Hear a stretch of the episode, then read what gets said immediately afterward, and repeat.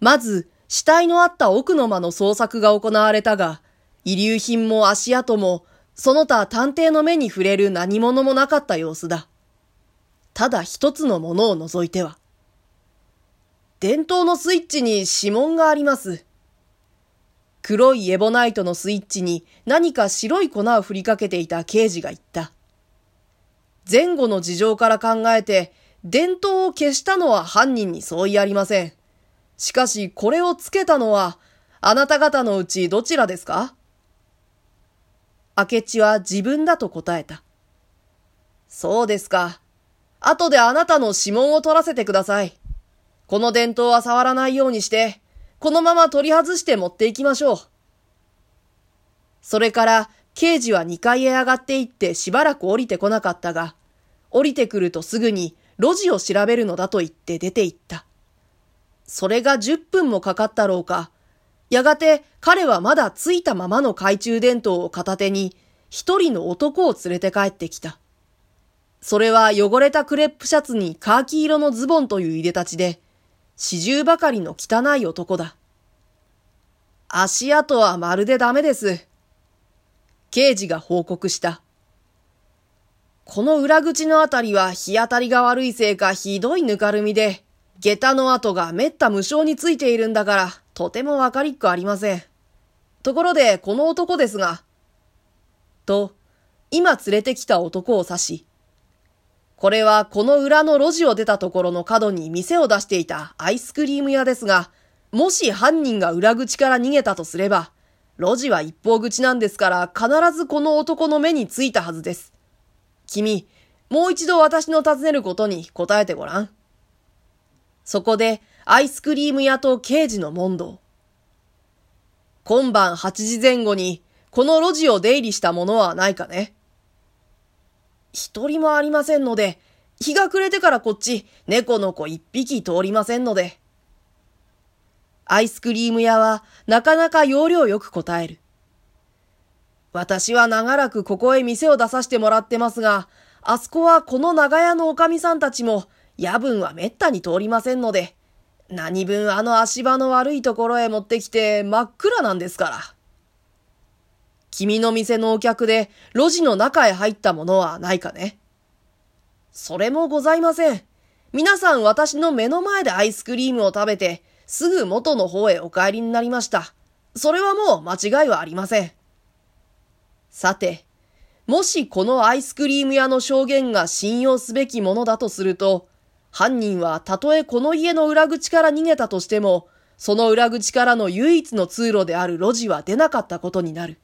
さればと言って、表の方から出なかったことも、私たちが白売券から見ていたのだから間違いはない。では彼は一体どうしたのであろう。小林刑事の考えによれば、これは犯人がこの路地を取り巻いている裏表二側の長屋のどこかの家に潜伏しているか、それとも借家人のうちに犯人があるのかどちらかであろう。もっとも2階から屋根伝いに逃げる道はあるけれど、2階を調べたところによると、表の方の窓は取り付けの格子がはまっていて少しも動かした様子はないのだし、裏の方の窓だってこの暑さではどこの家も2階は開けっぱなしで、中には物干しで涼んでいる人もあるくらいだから、ここから逃げるのはちょっと難しいように思われる。と、こういうのだ。そこで、臨権者たちの間に、ちょっと捜査方針についての協議が開かれたが、結局、手分けをして近所を軒並みに調べてみることになった。と言っても、裏表の長屋を合わせて11件しかないのだから、大して面倒ではない。それと同時に、家の中も再度、縁の下から天井裏まで残るくまなく調べられた。ところがその結果は、何の売るところもなかったばかりでなく、かえって事情を困難にしてしまったように見えた。というのは、古本屋の一軒を置いて隣の菓子屋の主人が、日暮れ自分からつい今しがたまで屋上の物干しへ出て尺八を吹いていたことが分かったが、彼は初めからしまいまでちょうど古本屋の2階の窓の出来事を見逃すはずのないような位置に座っていたのだ。読者諸君、事件はなかなか面白くなってきた。犯人はどこから入ってどこから逃げたのか。裏口からでもない。